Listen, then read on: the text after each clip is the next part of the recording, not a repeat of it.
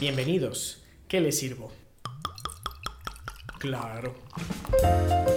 Las cinechelas. Las Cinechelas, con Karina Mejía. Y Charlie Acevedo. Aquí hablamos durante una hora Mm, o dos, a veces más. de cine, sus géneros, Directores, actores, la cartelera. las que nos gustan, las que odiamos y por supuesto, De chelas. quédate porque de que hay chela y hay tema, lo hay.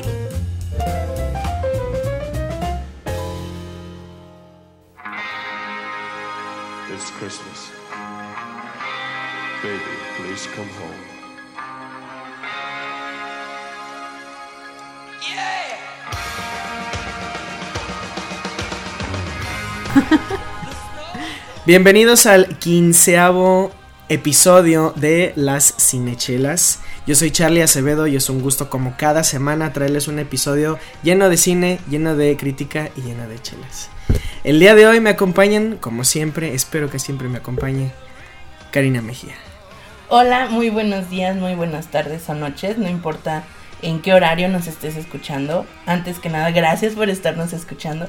Bienvenido a tu espacio de aventuras cinematográficas, de pérdida de amigos, comúnmente. Pérdida de amigos, este, juegos de juegos de tomar y, y bueno. Y, ah, mucha, y demonios. mucha buena chela y shot para Charlie cada vez que diga, y bueno, como tú ya bien sabes.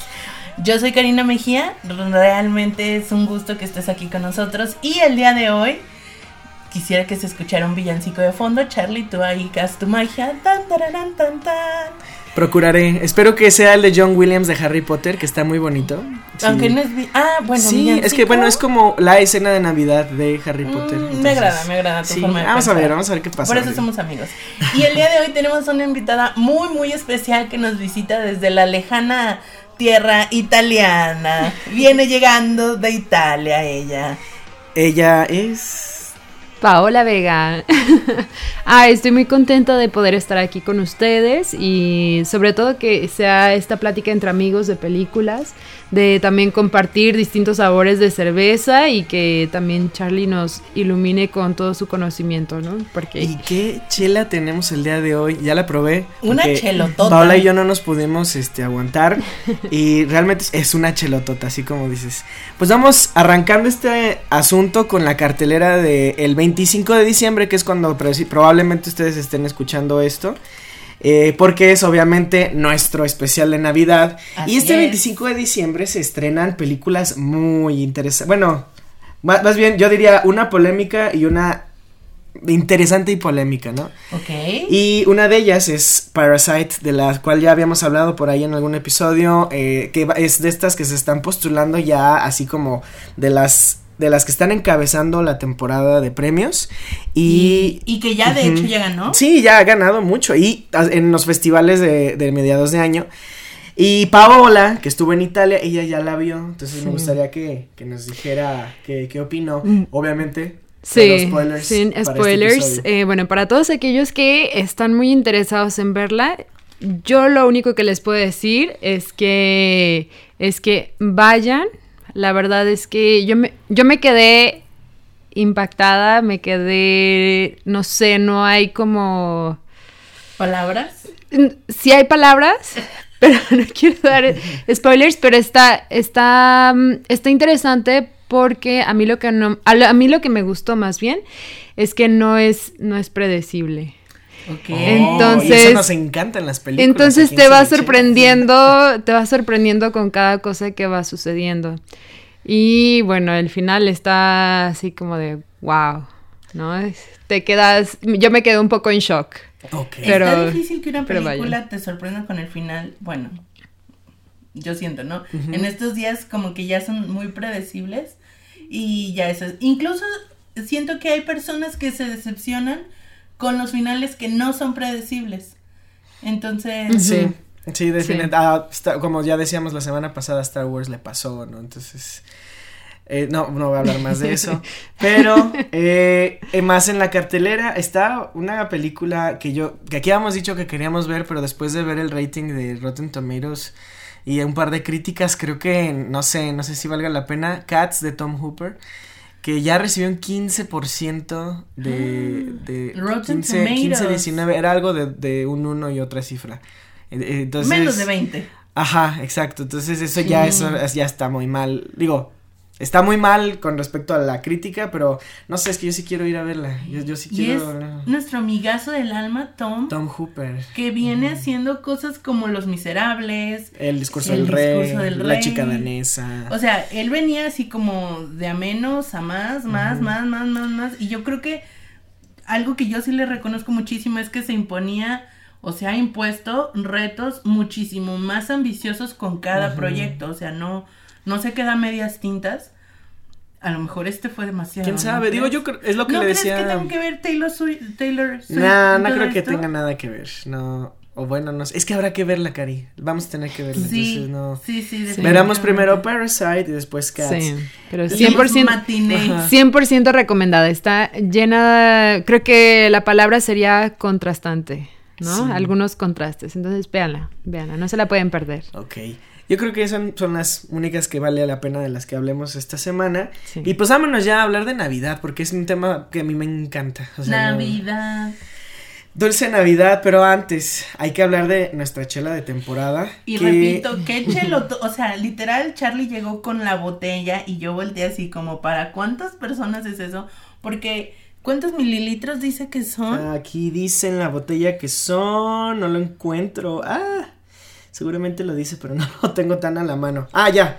Son, no, este es el, ah, sí, 660 mililitros. O sea, es mucho más es que la botella más que una botella promedio, Sí. pero tantito menos que una caguama. Ah, entonces, Digo, y y- para ser artesanal, de hecho, Pau, estoy seguro que casi pensó que era una botella, este, De vino. De vino tinto. un poco, un poco. Es que esta presentación trae una, un sello de cera, no, no muchas cervezas la tienen. Sí. De hecho, yo cuando vi el sello de cera dije, oh, demonios, me va a doler el codo. Pero no, de hecho, está a, a un precio bastante ac- accesible. Y estoy hablando precisamente de otra cerveza de nuestros amigos de Rey Árbol. Y esta es su cerveza de temporada de invierno que se llama eh, Betula. Betul, Betul, no sé dónde está el acento o la sílaba tónica ahí. ¿Betula? Betul- yo voy a decirle Betula el gigante. Y de eh, acuerdo, yo estoy de acuerdo con Beto. es- Yo también. eh, aclama ser una Imperial Stout con naranja. Y déjame decirte que desde que Oh botamos el, el corchito, bueno, el corchito, la corcholata, ese aroma a naranja está ahí todo el tiempo. Entonces vamos a Sí, es bastante fuerte. Sí. Oye, Charlie, ¿tú sabes por qué requiere el sellado con cera? Estas cervezas que son como de invierno, como de este, de, de, de- de temporada, eh, suelen guardarse. Por ejemplo, esta si la hubiera dejado medio año, a lo mejor hubiera potencializado más sus sabores para, la, para el verano, pero a lo mejor no se me antojó para el verano. Un año, si la dejara un año, el próximo diciembre, la próxima Navidad estaría quedando al tiro. Entonces, si ustedes quieren comprar su, Ah. su bétula, este, el gigante, y reposarla en un lugar donde no le dé la luz ni el aire ni, Sí. ni Dios, o sea, nada. eh, repósenla y cier- una cantidad de tiempo considerable, no nada más una semana. El día de hoy la estamos abriendo desde justamente después de, de haberla comprado, que también, o sea, ahorita después de haberla probado fue una muy buena idea, o sea, está muy rica. Sí. Yo no lo he probado. Pero yo sí quisiera reposar una a ver qué tal queda. Sí, está bastante rico. Entonces, el sello con cera, o sea, es como. ¿Es para eso o simplemente para mantenerla todavía más fresca? Pues, Ah, no. ok. Entonces, eh, pues tú qué ves, Cari, en el color, en, las- en el Mm, encaje pues, de Bruselas. Para hacer una Imperial Stout está turbia, está oscura. No la veo tan densa, la veo No, no tanto, ligera en ajá. El encaje de Bruselas no es tanto tampoco como yo esperaría de una Imperial Stout. A lo mejor si fuera solo un Stout, digo, pues va. Pero el encaje está bien delgadito para hacer una Imperial Stout.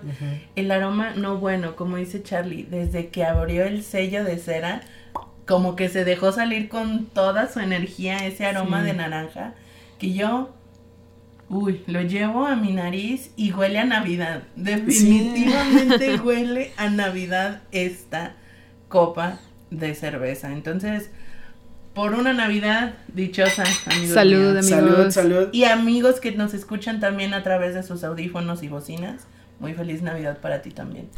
Y Pau, ¿tú qué percibes ahí en el sabor, en el aroma? En el sabor, eh, sí alcanzo a percibir como este, este saborcito a naranja. eh, me parece que, Bueno, me parece que tiene más como este sabor a naranja. Entonces, eh, no es, siento que no es de alcohol como con tantos grados. No sé, no, no conozco tanto de, De cerveza. hecho, pero- tenemos aquí 8.5 grados. No es una cerveza. Hemos probado más fuerte. Sí. Definitivamente. Sí. Charlie, Creo que es perfecta para la época. Sí, Totalmente, entonces- totalmente. El cuerpo, el aroma. En la boca, Charlie, estoy segura que te va a encantar porque está súper seca. De hecho, eh, ya me está encantando ahorita. Sí. Sí, sí, sí. Tiene este esta característica de las cervezas de temporada que que causa, o sea, está fresca pero al, al- en- al probar, pero al pasar causa un calorcito en, en- en la garganta y hacia el pecho y hacia el estómago, que pues para eso existen estas cervezas en teoría, o sea, ese, ese ligero nivel alcohólico, el tostado y el sabor intenso hacen así como un frote en este de manos y te, y te tocan el pecho para que ajá, entres, entres en calor y estos, estos estilos así son. De hecho me recuerda me, me recuerda un poquito a, a- y a lo mejor estoy diciendo una, una sandeza aquí, seguramente amigos este fanáticos de la cerveza van a decir, no manches, ¿qué estás hablando? A, una, a un estilo alemán que se llama Schwarzbier, que me, esta cerveza me está provocando ese mismo calor así como al, al momento de, de pasar. Y que es, la Schwarzbier no voy a hacer, no, no voy a decir nada más al respecto, pero es también una cerveza invernal y, y bueno, es así- Como ah, muchas, fuck, como de muchas de, las alemanas. Y recuerden, Charlie lleva un shot Ay, cada no vez puede que ser. diga, y bueno. Lo bueno es que es con esta cerveza. Fíjense que mm, recomiendo que si la van a usar en su cena de Navidad, si la van a usar, perdón, si la van a degustar Está, Sí. claro. en su cena de Navidad, probablemente esta la llevemos mm, al postre.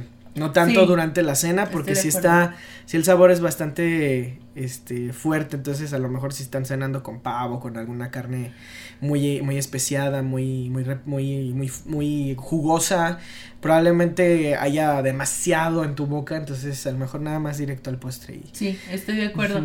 Y el hecho también de que sea tan seca, yo creo que va mucho mejor para el postre que es para otro factor. la comida totalmente.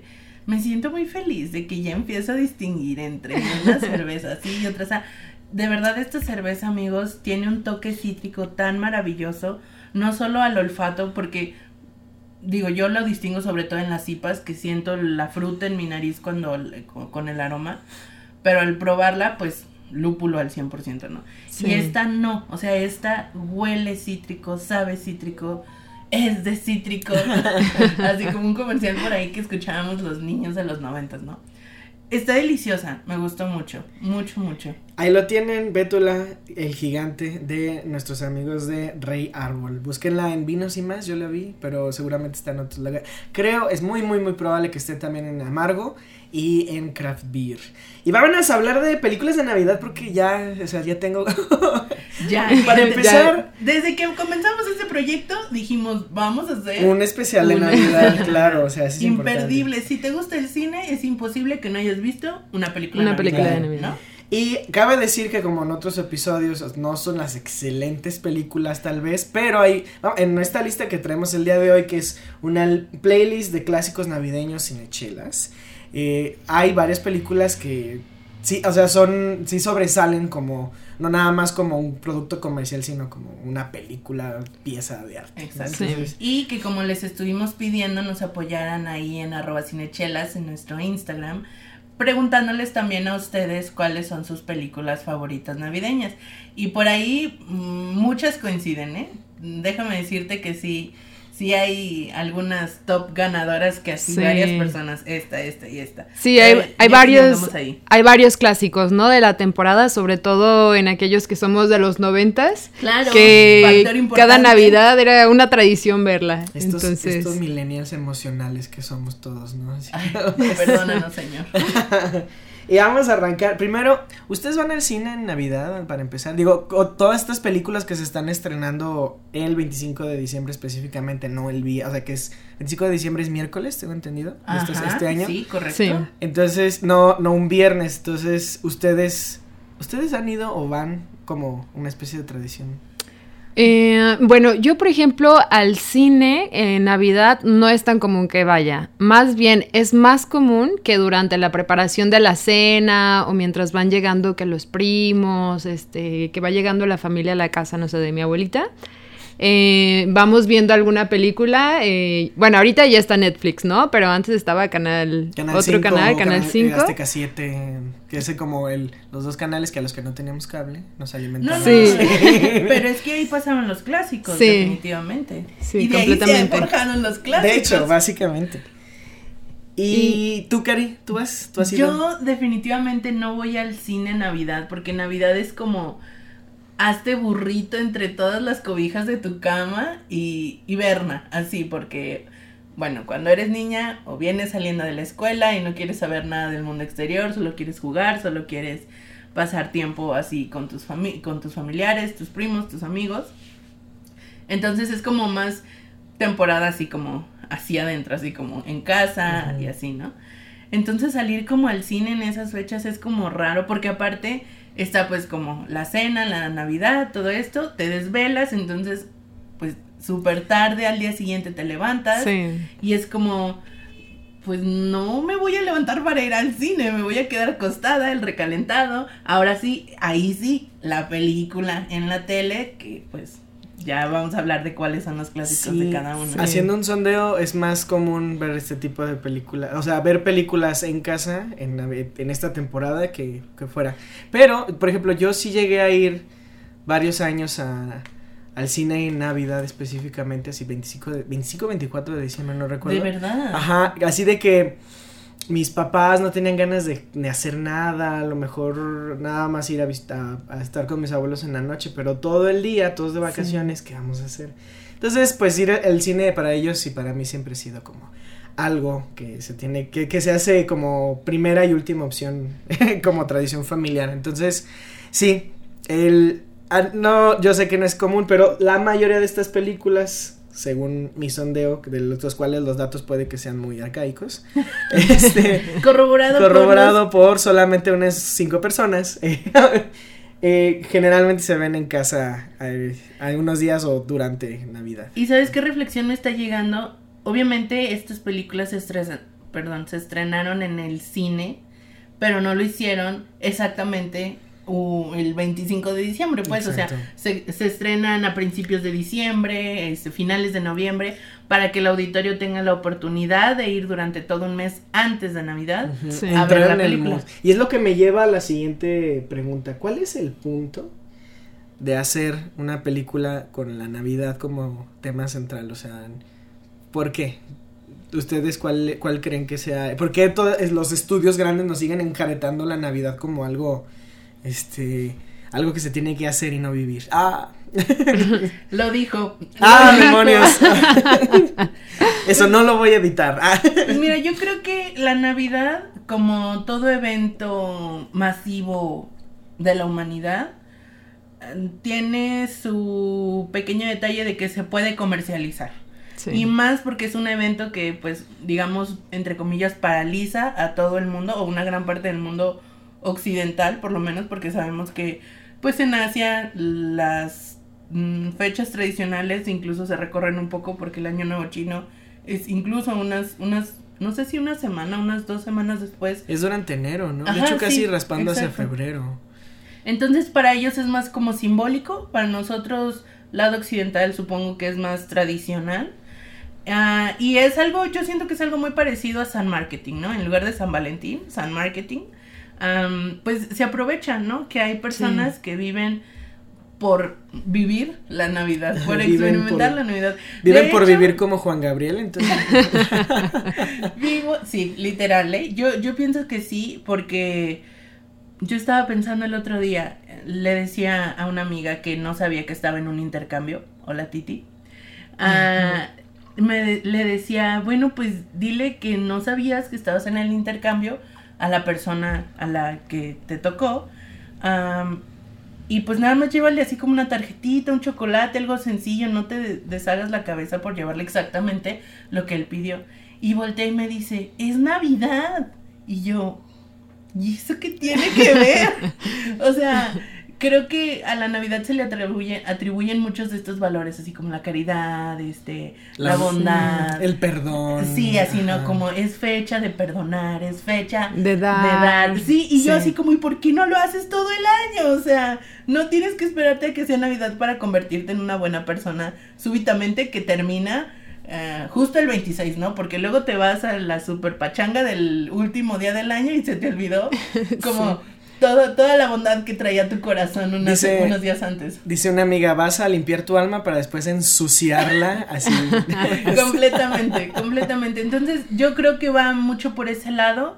Lo hemos comentado antes aquí en Cinechelas, el cine no deja de ser un negocio, un negocio bastante grande, bastante gordo y que pues implica mucho riesgo, ¿no? Lo, lo platicábamos en el capítulo de los remakes y los reboots y las adaptaciones, que de hecho vamos a retomar un poco también ese tema ahorita que entremos a la lista. Entonces yo creo que es como una apuesta segura por parte de las Claro. grandes productoras. Sí. De hecho, las productoras tienen que sacar algo durante esta temporada, ¿no? Porque. Y, y toda- también para entrarnos a los este, espectadores en el mood de la De la celebración. ¿no? ujú. ¿Tú, ¿Tú qué opinas, Pau? ¿Tú qué Yo creo que, o sea, yo apoyo un poco el punto de vista de Karina, que creo que es parte del marketing, ¿no? Que te, que te ayuda a, a entrar en este mood de, ah, bueno, ya va a ser Navidad, este, hay que ir comprando las cosas, hay que irnos preparando, pero también eh, creo que, bueno, la Navidad es como un pretexto para reunirse entre familia, ¿no? Principalmente, a lo mejor también entre amigos, pero principalmente entre familia.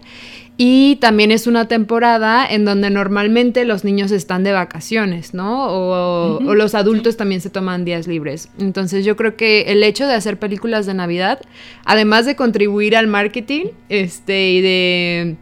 Y de quizás también, o sea, a través de las películas, invitar a las personas que, que compren o algo así, creo que también son un reflejo o ayudan a reflejar como ciertas realidades de algunas familias, ¿no? Por ejemplo, hay familias que, este, que, ay, no sé, el papá vive lejos, entonces no va a alcanzar a llegar a Navidad, entonces tiene que pasar una odisea para que al final se cumpla el milagro de la Navidad. Entonces, creo que las películas tienen como cierto, las películas de Navidad tienen como este propósito de que, ah, bueno, las personas este, crean que va a suceder como este milagro, ¿no? La magia. O- ajá, o cierta magia de que todos los problemas se van a resolver y que este y que al final te van a traer el regalo que pediste o que o que la familia se va a reunir. Sí, que ¿no? vas a O volver sea, a ver como- ese primo lejano que no iba a poder venir. Sí, Y etcétera. se me ocurrió ok. una pregunta, ¿cuál es? ¿Ustedes han tenido un milagro así de Navidad? ¿Navideño? Algo que haya pasado así de pura casualidad o de, destino y obra de, de Mm, del pues señor. fíjate que no se me viene nada a la mente en este No momento, honestamente. tampoco. Pero, pues a lo mejor alguno de nuestros eh, compañeros del auditorio sí le ha pasado algún milagro. Ajá. Y lo invitamos Sí. a que nos escriba a nuestro Instagram, arroba cinechelas, que nos lo comparta o que se meta a la página de Anchor, anchor.com y busque cinechelas y ahí nos deje en un mensaje de un minuto su En un mensaje de una hora si quiere, está bien. Ah, Es que según yo Anchor solo te deja grabar un minuto. un minuto, oh, Ah. fuck, lo siento. Cierto, Afra nos mandó audios así pequeños, tienes razón. Hola, Afra. Hola Afra, espero, Sí. espero que estés bien, feliz Navidad. Yo creo que también, por ejemplo, eh, bueno, ahora que ya soy adulta, creo que, que- comillas, Acaba de hacer comillas, ajá. o creo que soy adulta o en proceso de convertirme cada vez en adulto. Este, o sea, yo recuerdo la magia de la Navidad cuando uno es niño, ¿no? Que, Sí. que este no solamente son los regalos, sino es como ciertas cosas que se van cumpliendo durante esa noche y quizás desde antes de que llegue la Navidad, ¿no? O sea, hay Bueno, pero los regalos sí es la cosa Sí. más mágica del mundo. Como niños, sí, que eh, creo que es lo levantes más padre, ¿no? Y hay cajas, bueno, de juguetes, de regalos abajo del árbol cuando una noche anterior no había nada. Es como, ¿cómo pasa esto? No queremos dar spoilers sobre ese tema. No, nuestra audiencia no creo que sean niños de, No lo de sabemos, cero y cero y, y once Pero años. por si acaso. Hay auditorio que aún le siguen sorprendiendo los regalos a la mañana del 25. no existe Santa Claus. Charlie. Charlie. Bueno, eh, continuemos.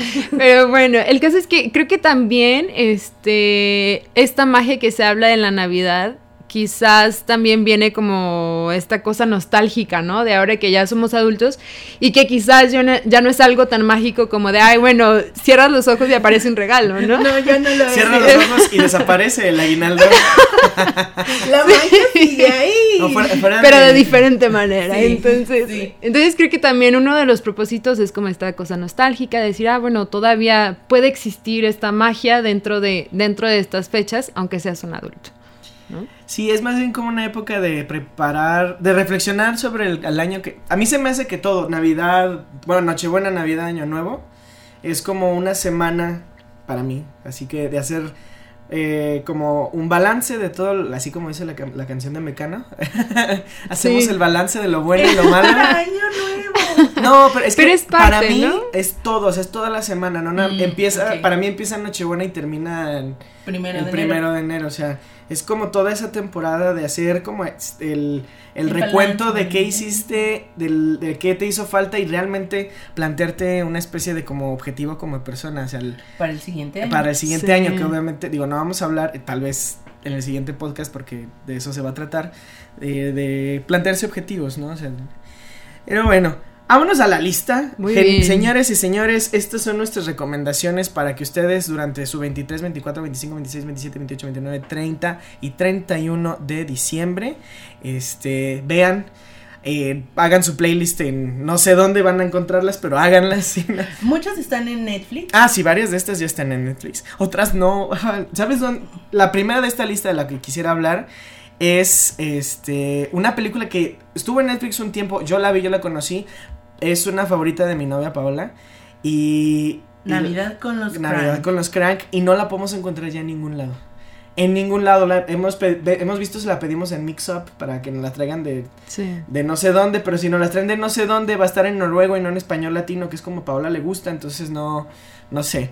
Total que Navi- Navidad con los crank es esta típica historia de comedia, ajá, exacto, la Karina ya está viendo las fotos y, y está No, haciendo... es que estoy viendo que eh, Jamie Lee Curtis es parte del elenco. Claro, Tim Allen ta- sale también, uno de los cazafantasmas, se, olvida- se me olvida su nombre, también sale aquí. Pero es que Y- veo la juventud en la cara de Jamie Lee Curtis. No es tan vieja esta película. Es no, es del 2004, sí. Ya, de hecho, ya, ya, ya han pasado más de 10 años. Es verdad. Y cuenta la historia de esta pareja que son los Crank, una pareja de casados, su hija ya se fue a la universidad y, y de repente se ven así como en esta posición de, bueno, pues nuestra hija no está y vienen las fiestas y la verdad es que las fiestas las hacíamos más por ella, entonces, pues, no sé, y el papá se le ocurre, el personaje Tim Allen, simplemente no celebra Navidad, sin embargo, su barrio, su calle, Está, es, es como esta comunidad súper tradicional que les, les encanta competir en quién adorna, quién cocina, quién hace qué así. Es como ese, ese típico flick navideño de este gringo. Sí. Pero a mí me gusta porque realmente evitan, o sea, esas, esos clichés. que- O sea, la pareja principal, Jamie Lee Curtis y, y Tim Allen, están tratando de evitar el- todos los clichés navideños de, del incluso ser hipócritas con sus con sus vecinos en que así todo ese- al final a mí al final no me gusta mucho porque sí como que sucumben ante ante la presión pero eh, la verdad es que a mí se me hace muy chistosa y ah, una es yo creo que es una opción padre para ver esta temporada Mira qué interesante. La verdad es que nunca había escuchado yo de esta película. Yo tampoco. Se me hace muy interesante eh, el que es como casi antinavideña porque dices que ellos tratan como sí no tratan de seguir, de pero al final pues ya sabemos que hay más historias de gente que se resiste a la navidad y el- la mercadotecnia los vence ejemplo. Entonces, primera recomendación, Navidad con los Crank, año 2004. La siguiente yo creo que es una muy... mm, No quiere decir un gran clásico, pero definitivamente se te viene en la cabeza cuando hablas de películas navideñas, ¿no? Sí. Estamos hablando de Santa Cláusula. Oye, ¿tú ya la viste? Eh, sí, hace tiempo, hace tiempo la vi. ¿En los La verdad 90? es que ya hace mucho que hace mucho que la vi, pero recuerdo muy bien que era parte de esta época, ¿no? Que totalmente. todos los, bueno, hay hay películas que las pasan así todos los días de vacaciones a ciertas horas y Sa- Santa Cláusula era como una de ellas. Obligada. Sí, obligada. Y cabe decir que estamos hablando solo de la primera. Yo creo que las otras dos no vale la pena ni siquiera mencionar. Yo me acuerdo más de la 2 que de la primera, fíjate. Porque eh, salió en el cine cuando estábamos morros, ¿no? Yo me acuerdo de haberla ido a ver al ¿La cine. primera? La 2. Ah, la dos, yo también la fui a ver al cine. Ah, mira que Pero la primera, pues tú y yo teníamos dos años en el 94. entonces Ya, yo no- creo que fue por eso. Ajá, Yo creo que fue por eso. Pero la primera a mí se me hace interesante porque. No por este rollo fantasioso de que de repente, ah, mi papá es Santa Claus. Pero es por el cómo reaccionan los personajes adultos al hecho de que probablemente sí exista. O sea, el que exista este personaje fantástico dentro del mundo empresarial y yuppie de este. Sí, que- sí. De, de un adulto común y corriente, ¿no? Y vuelve a aparecer Tim Allen. Como que él tenía un asunto ahí con las películas navideñas. Con Disney ¿no? y Sí. las, ajá, Ah, sí y es, Disney claro, también. claro. Ustedes saben que Disney y Tim Allen son amigos hace ¿Sabes? Ahorita años. estoy recordando, digo, porque para quien no ha visto Santa Cláusula, se trata de este señor, precisamente como dice Charlie, no porque Charlie sea un señor. No sé por qué se me viene ese pensamiento a la cabeza. Bueno, Pero bueno, o sea, sí. Continúa, Cari. Am, que es un señor que pues se convierte en Santa Claus, ¿no? O sea, Sí. pero es como el, el proceso y la adaptación. A mí se me O sea, como que al principio se va oscuro. resistiendo, al principio se va resistiendo y ya después es como de, bueno, ya no lo puedo evitar, ya es como algo que tengo que hacer porque depende de mí salvar la, La Navidad, Navidad. ¿no? Y ese es el tema de todas estas películas de Santa Claus, salvar Así la es, Navidad, que sí. todo el mundo tenga lo que espera que tener porque Sí. no, o sea, no nadie se puede decepcionar. ¿no? O alguien dejó de creer, o Ajá. alguien tiene que ser convencido, o sí, para allá va la trama de todas estas películas de las que estamos hablando. Y se me hace curioso, digo, en este momento estoy recordando como que Tim Allen tiene algo con las películas de transformación, porque él también tiene una película donde se transforma en perro. Ah, en perro, mi papá es un perro. Eso no lo he visto, pero... Está horrible. Eh, y luego le- después O sea, vi- Tim Allen convertido en perro seguramente sí. Convirtiéndose en perro. es Hay una escena donde de repente le sale una lengua así en CGI todo chafa. Así, no, no, está horrible. Y. Qué bueno que dejó de Y luego, no, y última nota de mi papá es un perro. Sale Robert Downey Jr. como un horrible villano. De, ay, oh, feo. O sea, es cuando yo creo que él estaba así apenas saliendo de la dirección. Ajá. Entonces, no, no, no, esto está horrible esa película. Pero Santa Cláusula, recomendación. Sí. A mí me gusta mucho esta secuencia donde el niño, ya pasó Navidad, ya este, su papá y él repartieron regalos por todo el mundo. Pero hay secuelas, o sea, el niño está básicamente como en el éxtasis de mi papá es Santa Claus, güey. Entonces, Eh, pasa todo el año él jugando y dando referencias y dando por hecho que pues eh, Santa Claus realmente existe y lo llevan al psicólogo y que está loco el pobre niño. y este, y- y esa secuencia me gusta porque realmente pone en duda, hay una frase que le dice, le dice a su padrastro, un niño, así de, "Re- cu- ¿tú realmente viste a Santa Claus? O sea, ¿realmente crees que exista? Este, el niño le dice, no porque tú no puedas ver algo, no quiere decir que sea real. Me dicen, ajá. Él le pide una prueba, le dice, ¿has visto un millón de dólares? No. El otro, no, pues no. Ajá. Entonces, eh, esta secuencia está, está linda. Entonces, Santa Cláusula. Vámonos con películas más serias. Híjole, la que viene, yo creo que podríamos hacer un programa entero nada más hablando de esta película, ¿no? No solo por su contenido, porque como dice Charlie, tiene un fondo mucho más turbio, mucho más oscuro y mucho más profundo, porque sí se plantean como cosas medio heavy en esta película. Y por un lado, la parte técnica, no bueno. Yo, como siempre hago, me quito el sombrero ante estos realizadores que se ponen, digo, creo que no fue el caso ahora de Tom Hopper, que, No, que se establecen así objetivos y metas en cuanto a lo técnico muy altas, porque no tiene precedentes. Y la sacan de una manera magistral, ¿no? Sí, es este Robert Zemeckis otra vez obsesionado con el mocap, que es algo que ya es muy recurrente de repente en sus películas, ¿no? Eh, de hecho, bueno, para seguir con esto, estamos hablando del Expreso Polar. Básicamente, Básicamente, la película del Expreso Está Polar. basado en un libro llamado El Expreso Polar de Chris Van Allsburg que yo leí mucho de en la secundaria a este Ah, carnal. mira. Descubrí que él es el autor de Jumanji. Y, Wow. y de Sa- Satura, que es básicamente. Juman- Jumanji, pero, en pero el del espacio. espacio. Sí. Sí. Entonces, El Expreso Polar es como un libro de este carnal y yo recuerdo Ah, las pues ilustraciones del libro y después haber visto la película y realmente, o sea, sí hay una hay una línea gráfica muy bien respetada y está, está muy, muy padre. Ok, ok. Y bueno, Robert Zemeckis nos da una pieza, una pieza muy padre porque, no sé, como que le gusta traerse a Tom Hanks o a un actor en general y interpretar a varios personajes. Sí, si no has visto. El Expreso Polar, te damos así como una pequeña sinopsis. Trata básicamente de este niño que dejó de creer en la Navidad. Entonces, como las épocas son mágicas, pues de repente una noche aparece un tren afuera de su casa que va recogiendo como niños. Y pues sale el conductor, el maquinista del tren, que ahí identi- inmediatamente identificas a Tom la, Hanks, la cara de Tom claro, Hanks. la Sí. voz y todo, sí. Claro. Y le dice así como, pues súbete. Y él es como, pues, ¿para dónde? Pues Sí. al Polo Norte, ¿no? Y ya empieza toda la magia. Yo me acuerdo que ese era el tráiler, ¿no? O sea, Sí, esos sí, primeros sí, sí, minutos sí. estaba bien chido. Exacto. Entonces, básicamente, la película trata de toda la aventura, la odisea que hace este niño. Es un, casi podríamos decir que es un road movie. O sea, es este niño viajando por el mundo, o su casa. O la distancia entre su, de yo quiero decir Estados Unidos y Sí, el Polo podemos Norte. asumir que es Estados Unidos. Polo Norte.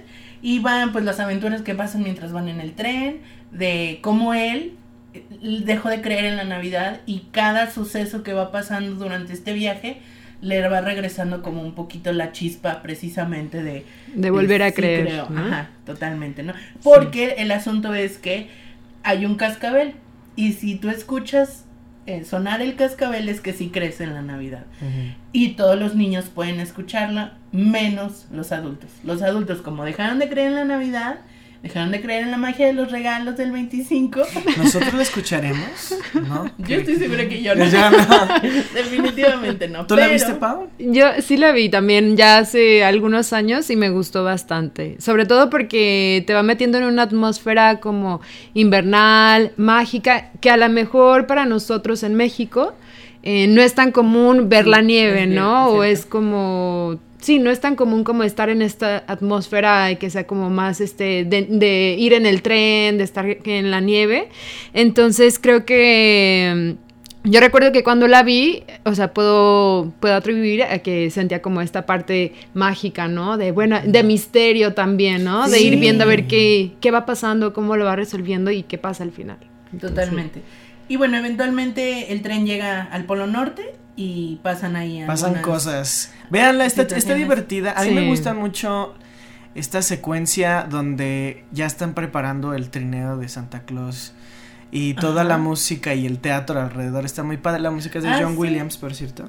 Y sí, eso. ¿A ustedes qué, qué escena les, les recuerda mucho esta película? Hay una escena en donde, bueno, no sé si es la que tú dices que creo que es el, el personaje que está en el tren, Tom Hanks, Sí, el que que- empieza a bailar. Ah, sí, que le Ajá. sirve chocolate, ¿no? Sí, Es- ah, sí, esa es escena, esa escena me encanta. Cari. Mm, Yo creo que de mis favoritos favoritas es la escena donde hacen todo el baile para servir el chocolate caliente. Toda la coreografía, los este, meseros bailando por el techo y que el chocolate no se cae. Y tómatelo caliente, no lo dejes enfriar. De hecho, esta película es una película, quiero decir, así como familiar, porque a mis primos, así Rikis y Rodríguez, les súper fascina este, esta película. Se la saben al revés y al derecho. Les mando un saludo muy bello para ellos dos. Ay, díganos dónde verla, eh, porque yo tengo ganas de. Ellos la tenían en DVD, me Ah. acuerdo perfecto. Entonces, ay, si todavía sobrevive, pues porque hace ya varios años de esa película, te la voy a le voy a decir que te la preste. Ah, sí, la parte de- del chocolate me gusta mucho. A mí me causa mucho conflicto, me da mucho miedo. Este vagabundo, en el ilusión, tren, sí. fantasma, no sé qué sea. Interpretado también por Tom Hanks. Es que ese es el asunto de esta película. Tom Hanks es todos los personajes. Él es el conductor, es el fantasma, es el niño, Él es Santa Claus. es Santa Claus, Él es el niño. él es el niño. No puede ser. Te el lo niño. prometo que es el Claro que no. Ah, lo, lo vamos a investigar. El FBI ya está trabajando en eso. Pero. Sí, de eh, verdad que sí, es el niño. Y creo que a eso iba el comentario cuando hablábamos de la parte del logro técnico que tiene esta película, ¿no? Esta película es 100% generación por computadora, es una animación slash mock-up, que, bueno, para Mocap. cap- mocap, perdón, Ujú. Es motion capture. Motion capture, que para las personas que nos escuchan por primera vez y no tienen idea más o menos a qué va este término, es básicamente es un traje que le ponen a los actores, o sea, sí emplean actores reales. eh, Tom Hanks. Tom Hanks, Es- no nada es más voz. Sí, Tom Hanks es real, es una persona, es un actor, entonces le ponen un traje lleno de puntitos en la cara, lo llenan de puntitos que las cámaras están capturando Todo el movimiento que él hace mientras está actuando las escenas, por eso es que se llama motion capture. A través de, de estas referencias, la cámara capta los movimientos y ya los animadores pueden pasar a usar como ese esqueleto de movimiento. Pues ahora sí que ya le pueden poner como cualquier vestido, ¿no? Llámese en Santa Claus, llámese el maquinista, llámese el, el vagabundo del techo del tren, ¿no? Sí. A mí me parece que para su tiempo fue una película sumamente extraordinaria, tanto de manera artística, o sea, lo que se logró de manera artística, como lo que se logra de manera técnica. Tú, Charlie, danos tu comentario animador experto. A mí, en, yo creo que ya viéndolo como... Ay, perdón, esta cerveza. viéndolo así como actualmente, o sea, en su momento se vio increíble, pero creo, o sea, que el estilo, yo, y quiero hablar específicamente de lo que maneja Robert Zemeckis y su motion capture al, momento de hacer estas películas, por ejemplo, por esta Beowulf, está también una versión de Christmas Carol con Jim Carrey, Sí. que a mí la neta no me gusta, pero siento que se ve, sí, me parece que se ve como muy, muy similar, o sea, de, la primer película en, mi- en mis ojos es Expreso Polar, no veo mucha diferencia entre esa y, y este, la, y, ¿Christmas Carol? Cri- y Christmas Carol, sí, o sea, siento que se queda mucho en, en lo mismo, ¿no? O sea, como estas caras medio tiesas de los personajes que te dan a entender que actores, pero no, no sé, siento que está, se queda muy básico, pues. Ah, o sea, en su momento, Expreso Polar, chingón. O sea, me gusta, me, parece padre, pero creo que después de eso no ha, no- no ha evolucionado mucho. Yo creo que con Christmas Carol de Jim Carrey, bueno, donde actúa Jim Carrey, yo creo que él tenía la expectativa de lograr lo que logró con otra película que vamos a hablar más adelante de ella, porque pues ya se convirtió como en el clásico más clásico de los clásicos navideños. Pero Christmas Carol, mm, yo sí le reconozco eh, que tiene un arte bastante, bastante bueno, pero se quedó en lo básico. Sí, a mí Estoy incluso se me hizo que alargó, o sea, que le Sí. sacó así, pulverizó cada escena como para que le sacara más, más, más, entonces no. Ah, eh, bueno, por ese lado, pero el Expreso Polar me encanta, me encanta, me encanta. Y una recomendación para ver esta Navidad Y- con el recalentadito. La siguiente película, Pau, ¿tú ya la has visto? Sí, ya. La vi, bueno, en, como algunos saben, he trabajado de niñera, entonces a veces me toca ver muchas películas de niños y una de esas películas fue esta, la de El origen de los El origen de guardianes. los guardianes. Y la verdad es que me encantó porque, eh, bueno, para los que no la han visto, eh, en esta película se va reuniendo aquellos personajes fantásticos que van, que traen la magia en ciertos momentos, este, en la vida del niño, ¿no? Como el hada de los dientes, eh, Jack Frost, que es este. Bueno, está. ese es más de- que inicie la película, él no era nadie. No, pero es un guardián a fin de cuentas. Ajá. ¿Quién, quién más sale? Sale este... Santa Claus. Santa Ajá. Claus, obviamente. Sale también el, el Conejo de conejo de Pascua. Sandman. Es ah, como Es el de los sueños, Es como. Morfeo. Algo Ajá. así. Lo que pasa, y- sí, sí, lo, lo que pasa es que esta película está basada en una serie de libros de un tal, este, William Joyce, que él básicamente se puso a explicar a su manera las leyendas de, de estos personajes, ¿no? El origen, básicamente, o sea, de dónde Del- salió Santa. Claus, de dónde salió Sandman, el hombre de, De los de sueños. los sueños, de Sí. dónde salió Jack Frost, la, la, este, la hada de los dientes, e incluso eh, algo que no se toca mucho en la película, el nombre en la luna, que es así como el como el sordón de todos de estos vengadores. Eh, Super el- referencias Nike, Ah, por si sí. no se han dado Sí. cuenta. ya, ya que ¿no? andamos en eso.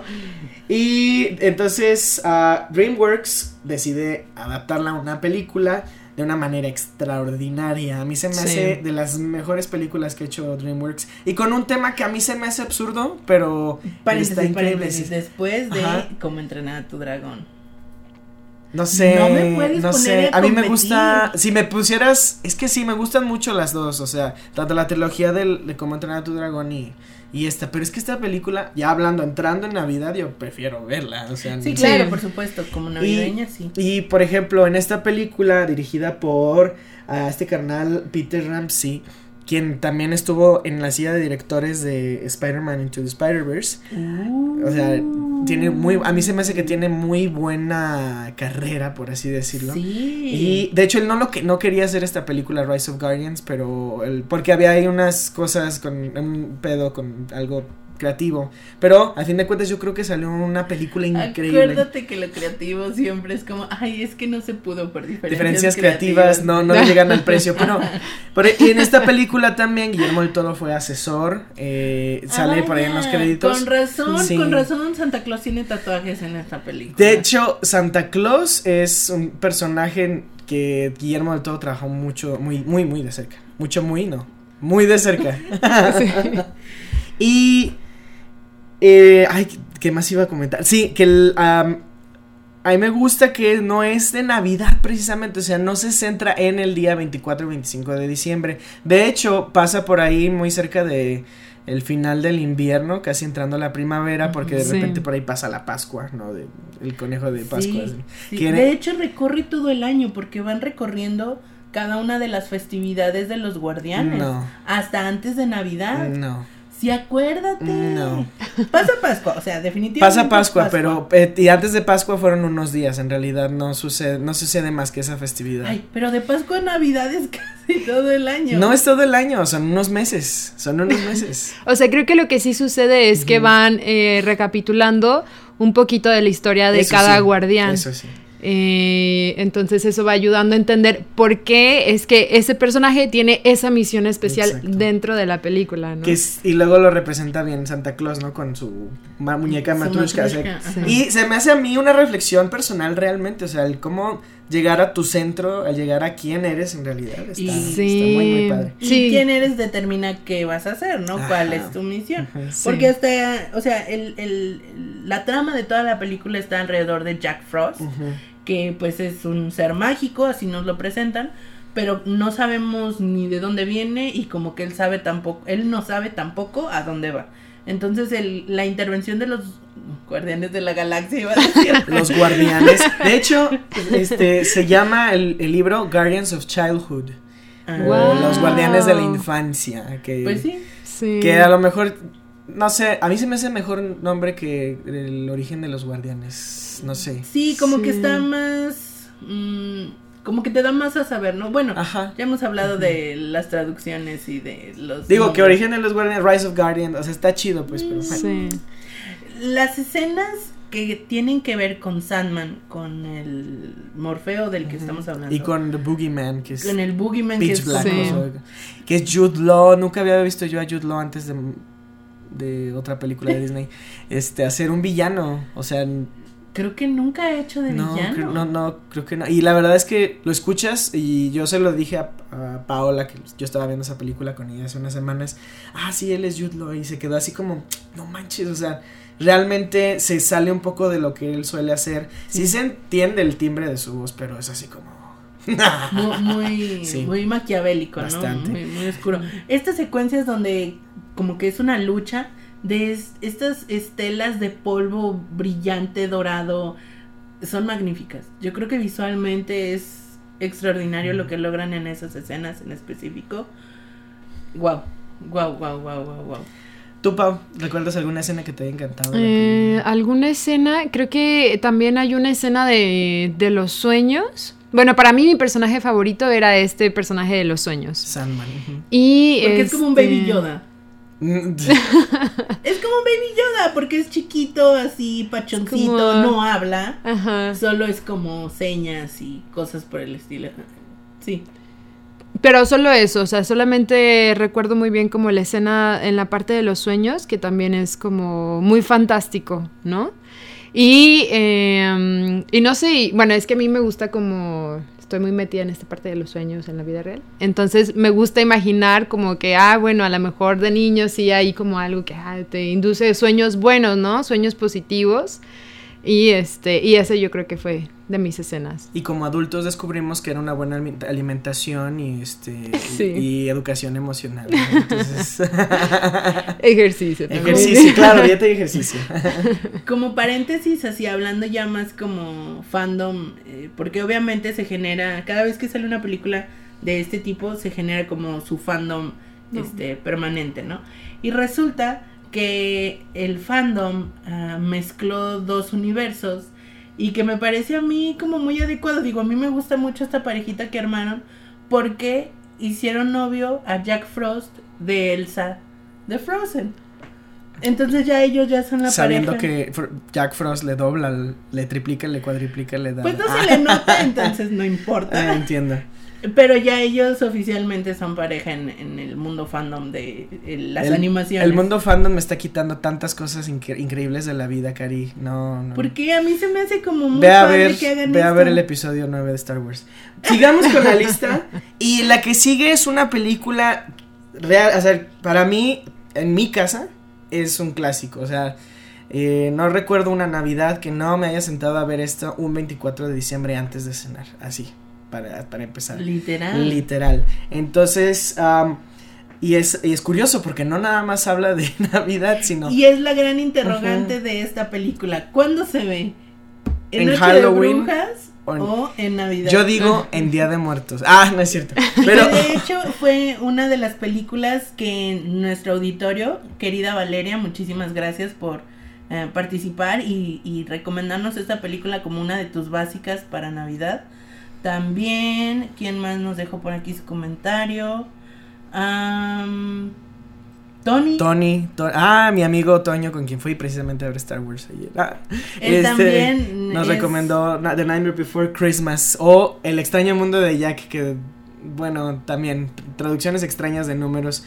Em, cuenta la historia de este el rey calabaza, en este caso Jack Skellington, que es el rey del Halloween básicamente, pero él está harto de ser de, de ser extraordinario en eso y en su hambre por tener Algo este, diferente. algo diferente Ajá. que hacer. Se encuentra en un viaje, el mundo, se viaja de su mundo de Halloween al mundo de Navidad y, y se trae todas sus ideas, ¿no? Para robarse precisamente la Navidad, ¿no?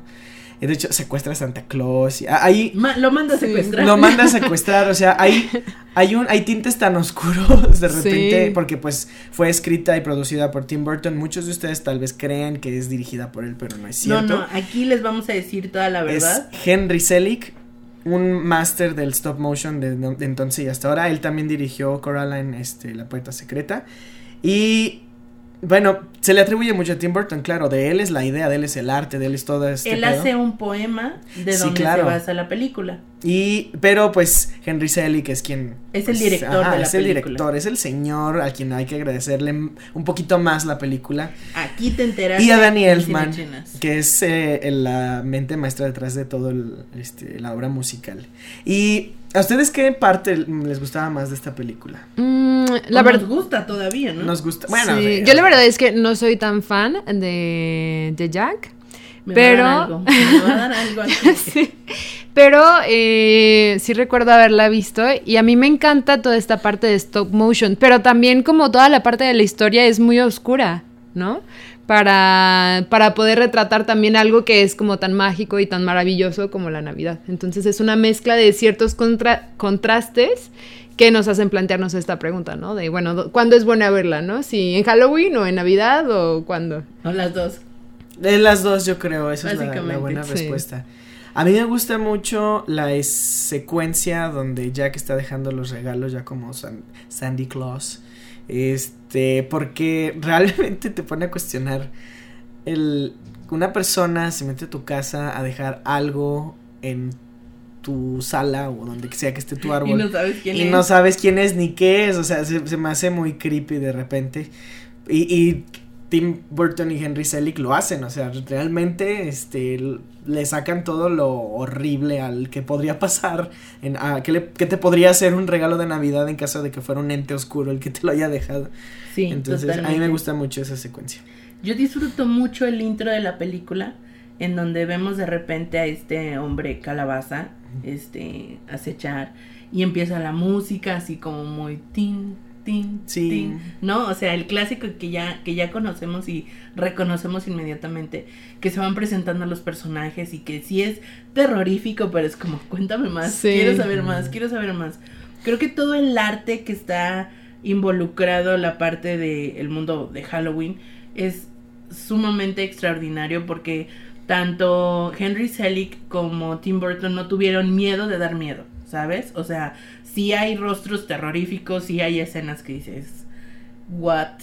Y no le tuvieron miedo a eso, o sea, sabían que era necesario mostrar eso para contrastar con toda la belleza y la magia navideña, ¿no? Y que Sí. finalmente pues de eso se trata Halloween, ¿no? De lo siniestro y lo terrorífico. Yo creo que esto es, es una de mis películas favoritas, me encanta muchísimo, más allá de que sea como una película de culto, porque yo creo que ya está como en las películas de culto así forzosas a ver si te gusta el cine. Am, me gusta mucho la parte poética de Jack, de este querer entender y comprender algo que está completamente fuera de su universo. O sea, esto no es algo que él nunca haya visto ni haya experimentado y tanto es así que no logra comprender Creo que nadie lo entendemos Ajá, todavía, sí, ¿no? no, o sea, y, y, y a mí me parece un tono bastante lindo que en realidad al final, al final de la película, spoiler, sorry, se ve como la silueta del trineo de Santa Claus pasando sobre el país de Halloween y empieza a nevar y es cuando todo el mundo empieza así como, ¿qué es? ¿qué es? ¿qué es? Y como Ajá. que dices, ay, era la nieve lo que, lo que hacía que todo el mundo así Era Jack que- Frost, de hecho, no era Santa Ah, Claus. mira, Ay, go, demonios. Otra vez dándole crédito a quien no era, maldita sea. Entonces, eh, esa parte me gusta muchísimo. Me gusta mucho, este. Me gusta mucho el personaje de Sally. Porque a pesar de que pareciera ser el lado débil, en realidad es casi la heroína. Es la persona que más, o sea, que más coherencia tiene. Sí, o sí, sea, sí. no- Yo recuerdo muchísimo que me pusieron esta película cuando estaba en primaria, no sé, tercero o cuarto de primaria. Y me acuerdo que la maestra decía, es que ella es la única que se da cuenta de las atrocidades que van a pasar, porque es la única que tiene corazón en el país de Halloween, porque a ella la construyeron, a ella la armaron. Todos los demás son así como engendros de la naturaleza que existen por algún la motivo. anaturaleza. También, y como ella sí tiene corazón, por eso ella sí puede darse cuenta de todo esto. Y yo me quedé como tan impregnada esa, esa reflexión desde aquella primera vez que la vi, que cada vez que la vuelvo a ver digo, sí, pues sí, es la única que tiene cerebro y tiene corazón y se da cuenta Y de Santa todo. Claus lo dice, así de la próxima vez que quieres robarte el, La el, el- la el festividad. fiesta de alguien, escúchenla a ella, ¿no? Y que también de hecho hacen una referencia al conejo de Pascua, porque Ajá. van y lo secuestran al conejo de Pascua. es Por como, equivocación. No, él no era, es rojo y es así. ¿no? Ay, ya vi el conejo de Pascua, mira, de no haber sido por Hugh Jackman, a mí ni se me hace un personaje, pero bueno. Pues es que no es parte de nuestra cultura No, mexicana. definitivamente sí, no. no. Gran, digo, no gran. Todas estas películas vienen como de la idiosincrasia Gringa. gringa estadounidense, entonces pues es como adaptarnos a lo que ellos ven, a lo que ellos entienden y a lo que ellos acostumbran hasta eso, ¿no? Y hablando de adaptarse, la siguiente película es precisa. oh, seguimos con Tim Burton, claro.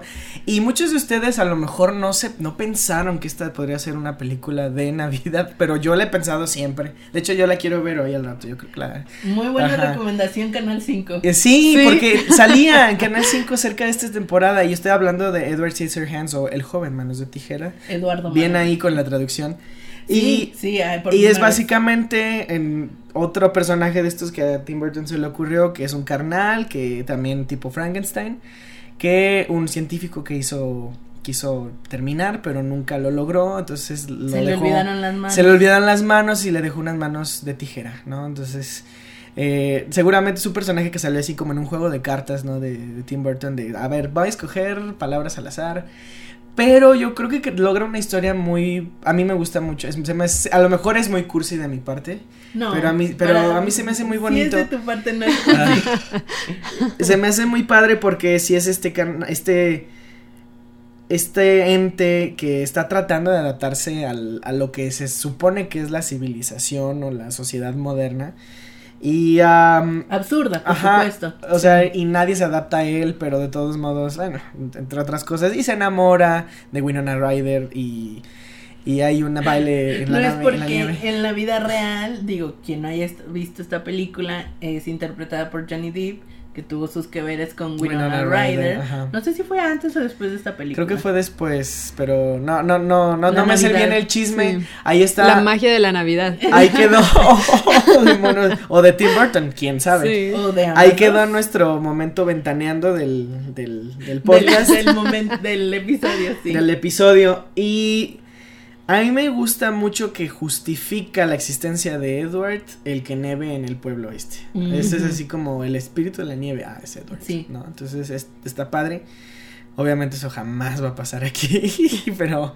Bueno, en, en Edward 1997. Ah, sí, en el 97 claro que sucedió, ¿no? Y es algo que nosotros yo creo que nunca vamos a olvidar. Sí. Y le vamos a contar a nuestros nietos, ¿no? El día que nevó en Guadalajara.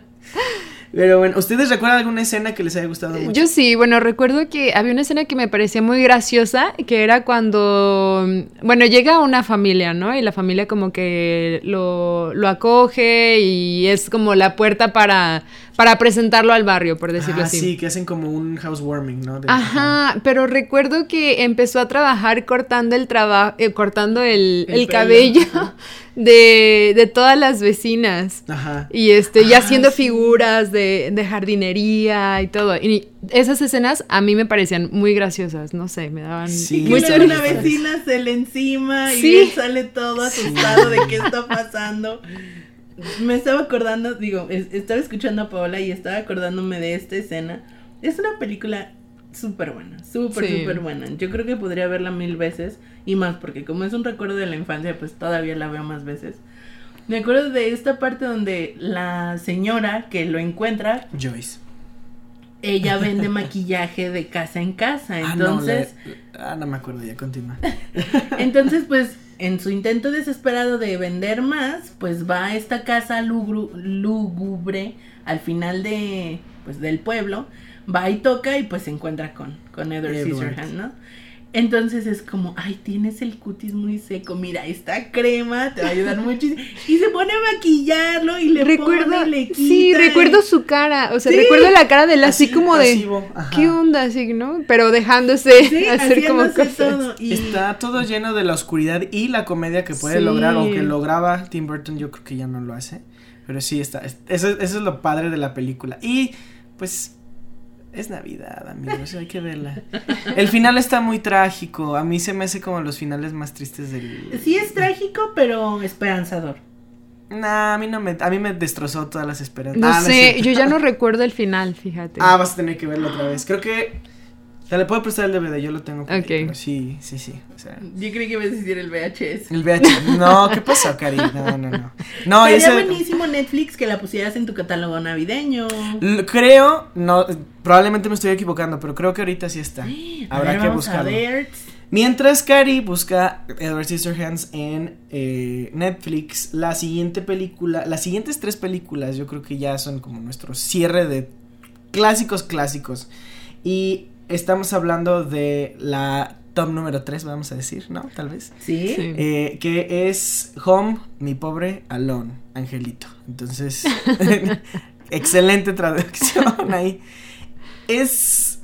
Ay, híjole, no sé, es una película, no sé si es nada más por el hecho de que sea situada en la, en- en la época de Navidad, por ejemplo, si lo, si toda su familia, y hablando pues de, de la trama, si toda su familia se hubiera eh, ido de vacaciones, no sé, a la playa en verano, y lo hubieran dejado, hubiera, habría tenido el mismo impacto, o sea, que todo hubiera sucedido en primavera o en verano, ¿ustedes creen? Definitivamente no. Mm, No, no lo Porque creo. ya no habría magia de verano.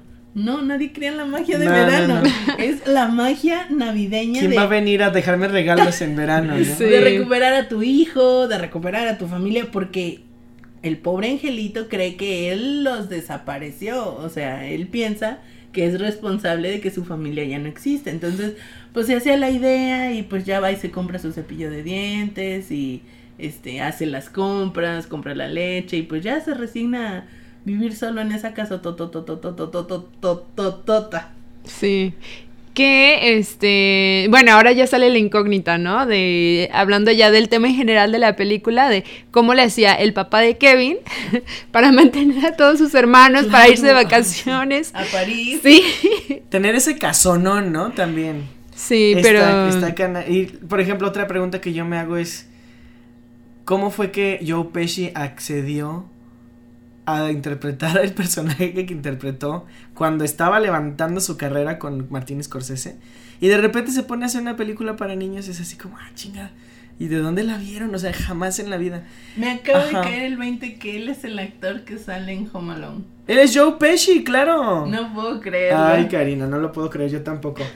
Total que hablamos de la historia de Kevin, alias Macaulay Culkin, eh, que pues básicamente lo dejan en su casa solo cuando su familia estaba planeando viajar por na- para Navidad, entonces, y creo que habla mucho también de cómo de repente la gente innecesariamente se acelera por todo en esta temporada. Sí. Sí. De la cena, los regalos y este y las cuentas y esto y lo otro y trae el tío y, y- o sea, es todo todo a mí sí se me hace como un, un rush tan innecesario de repente, es así Sí. como no. Y Catherine O'Hare que Excelente. sí, yo o sea, fuera de, de esa película ha hecho personajes muy bizarros, pero en sí se pone el- así como el, el manto de madre desesperada, literal.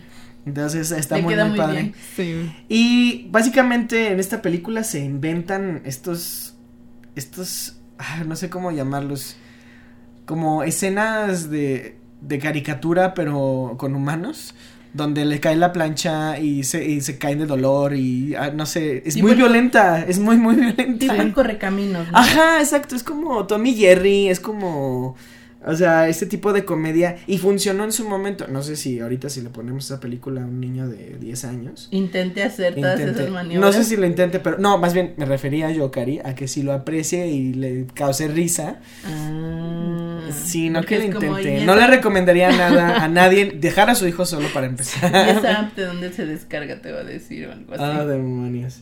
Pero bueno, Home Alone, el, el que cuál les gusta más a ustedes, la primera o la segunda? Creo que, bueno, no sé, no sé si es en la segunda donde sale la señora de las palomas. Ah, Sí. es en la dos, sí. A claro. mí me encanta esa, porque hay una escena en la que este la señora, o sea, él él le tenía mucho miedo a la señora de las palomas y después ella le platica un poquito como de su historia y creo que le comparte una palomita de este De cerámica, Ajá, ¿no? de cerámica. Y al final ella es también quien lo defiende, este cuando estos dos ladrones tratan como de, de hacerle daño. amigo el alto, sí.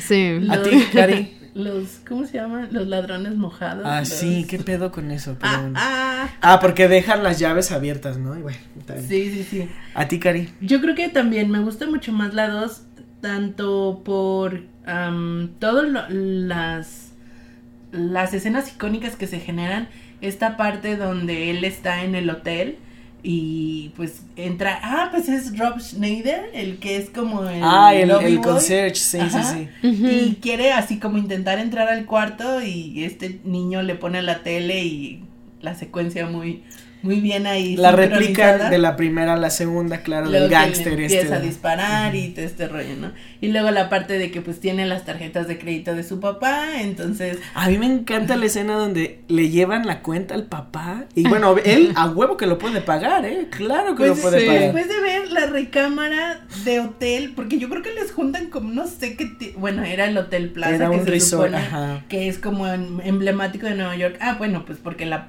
segunda parte está se desarrolla en Nueva York, que es por excelencia la capital navideña del mundo, que de hecho hay una tienda, no recuerdo cómo se llama, que todo el año vende artículos navideños, o sea, Nueva York, la ciudad navideña por excelencia.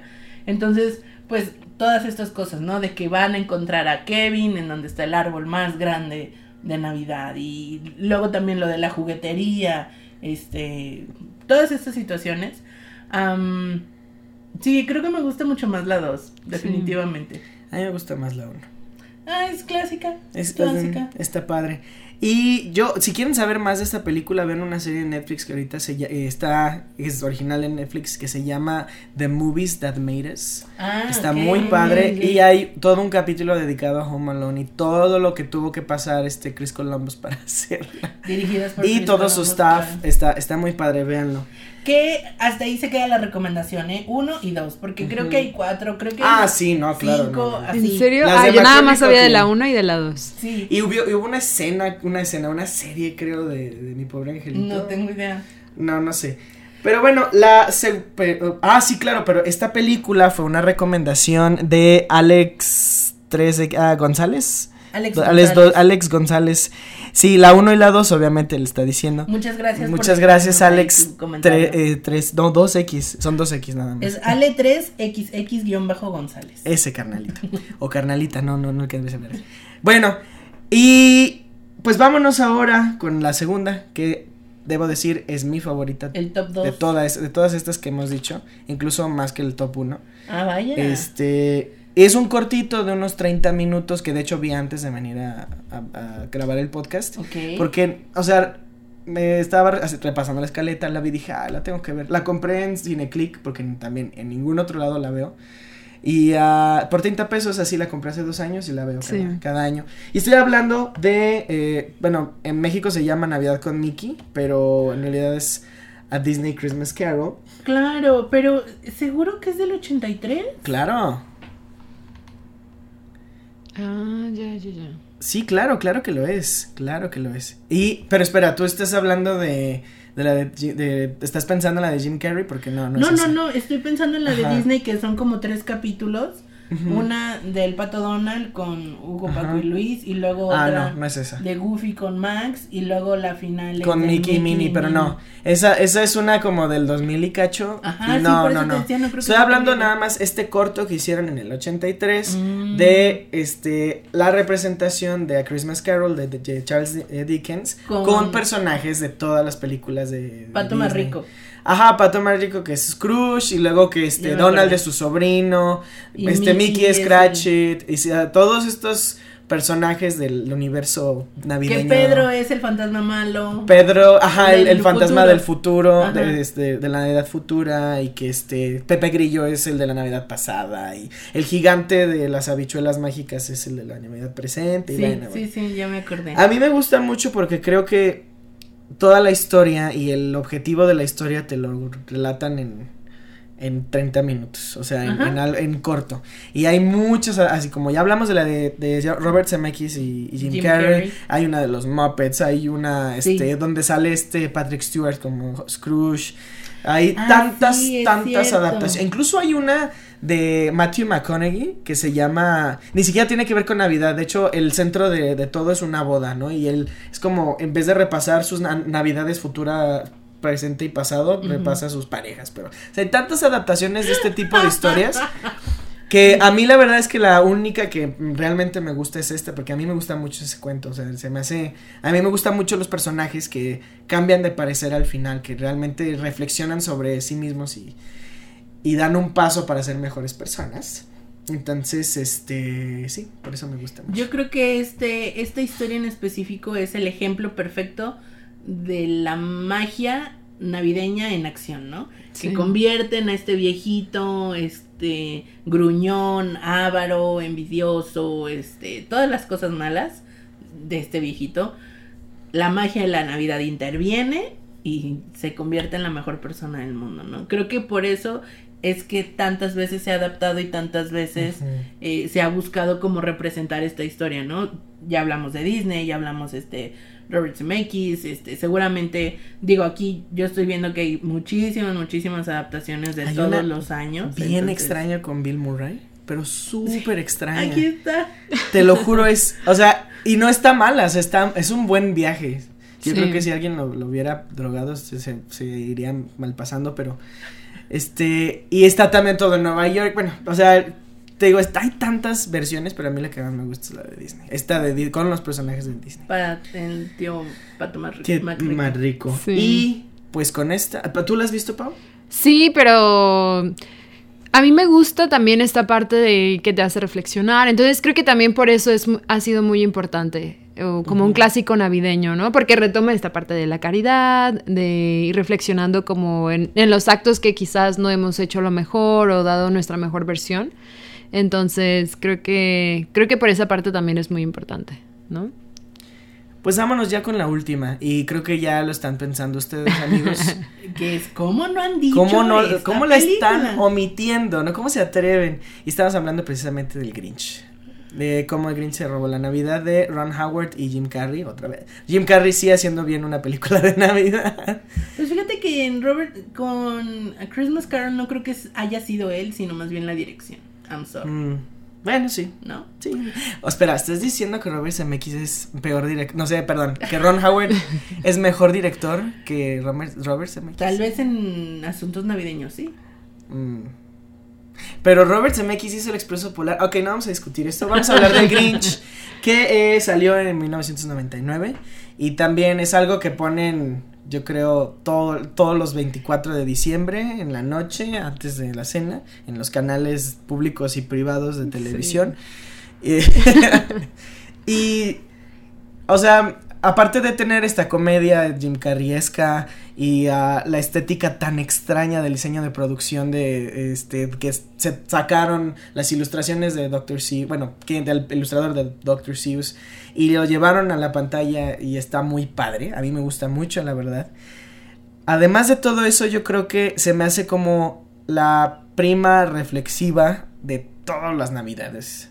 No se trata nada más de regalos, se trata de realmente lo que decíamos con la película anterior, o sea, ser re- realmente ser una buena persona con los demás. ¿no? Entonces, em, momentos clave que ustedes consideren. Momentos clave. mm, yo creo que cuando, bueno, cuando se encuentre con la niña, Ah, sí. o sea, creo que es un personaje muy importante porque también la niña le va ayudando a él a ver que realmente la Navidad no es tan mala, ¿no? Y ella misma lo hace, ¿no? O sea, ella como que se pregunta estas A mí la verdad es que fuera de ya así hablando más seriamente, no la niña no me cae bien. Se me hace una pésima No te actriz. cae Sostiene un juego Pésima de té en su peinado. Ah, no, pero es que, por ejemplo, hay una escena donde eh, de repente el Grinch ya no se presentó a recibir su premio de quien jubiló y, y ella está muy triste y está haciendo la, la cara más falsa de tristeza en la, en la vida. Pero bueno, pues es una niña, ¿no? Entonces, yo entiendo, yo entiendo. Hay una escena que yo siempre me salto, que es este... Así de, ajá, en su momento la vi en el cine, la vi este, las dos o tres veces que las vi después, pero desde entonces me salto el, musical que forzaron, que es donde esta niña, está la niña precisamente está cantando este a la Navidad que ya no es lo que era y son como ahí cinco minutos que digo ay bye adiós o sea no no no no no no me quitan ni me ponen absolutamente nada. De hecho si yo cortara la si yo tuviera el poder de decidir este yo corto esa escena de la película Ron Howard si me estás escuchando en este momento por favor pugna por nosotros Así, en lugar de Director Scott, Charlie, Charlie Scott. Scott. del Grinch. Ajá.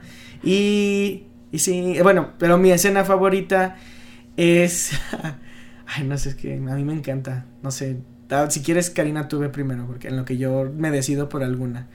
Yo creo que esta película se ha vuelto o se volvió tan icónica. Fíjate, ahorita estaba viendo nuevamente el año 1999. Yo tenía la impresión Hace de que era un 20 poquitito más nueva. Ajá, no sé, un se 2003, siente. 2004, una cosa así. Pero no, es noventera. o sea, alcanzó así como el último añito así de los noventas. Yo creo que a esta película se le pueden adjudicar tres puntos clave de su éxito y por qué sigue siendo tan buena y la gente la sigue viendo.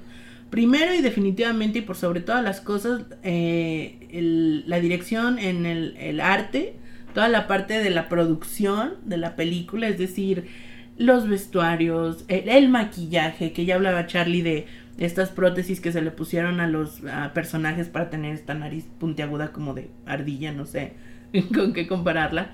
Este, evidentemente los peinados, o sea, el peinado que esta niña trae en cada escena es un, una obra de arte que dices, ¿cómo no se le cae de la cabeza? Este, toda la parte de la escenografía, la ciudad de los quién, el árbol de Navidad, eh, la cueva del Grinch, el mismo aspecto del Grinch. Creo que, como mencionaba Charlie, fue un super punto de parte de, Ron Howard adaptar en live action las ilustraciones de- del cuento original.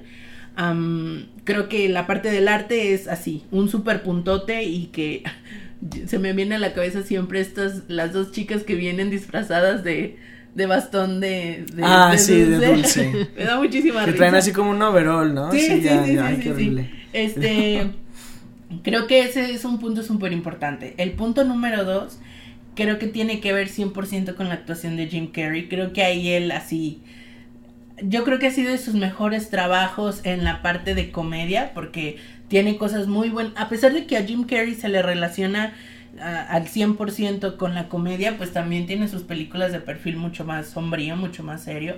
Pero en la parte de la comedia yo creo que está en su top 3 de mejores actuaciones.